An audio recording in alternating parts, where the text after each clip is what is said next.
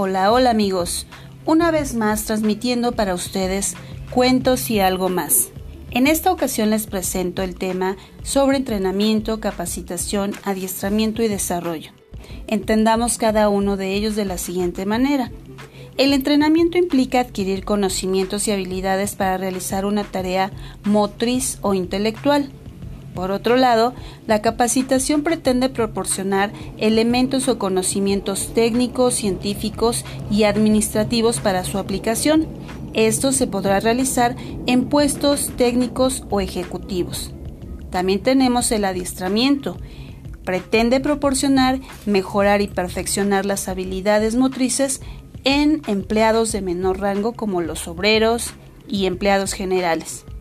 Finalmente, cualquier persona que lleve un entrenamiento, una buena capacitación y un buen adiestramiento, se le considera que esta persona ha adquirido un desarrollo exitoso.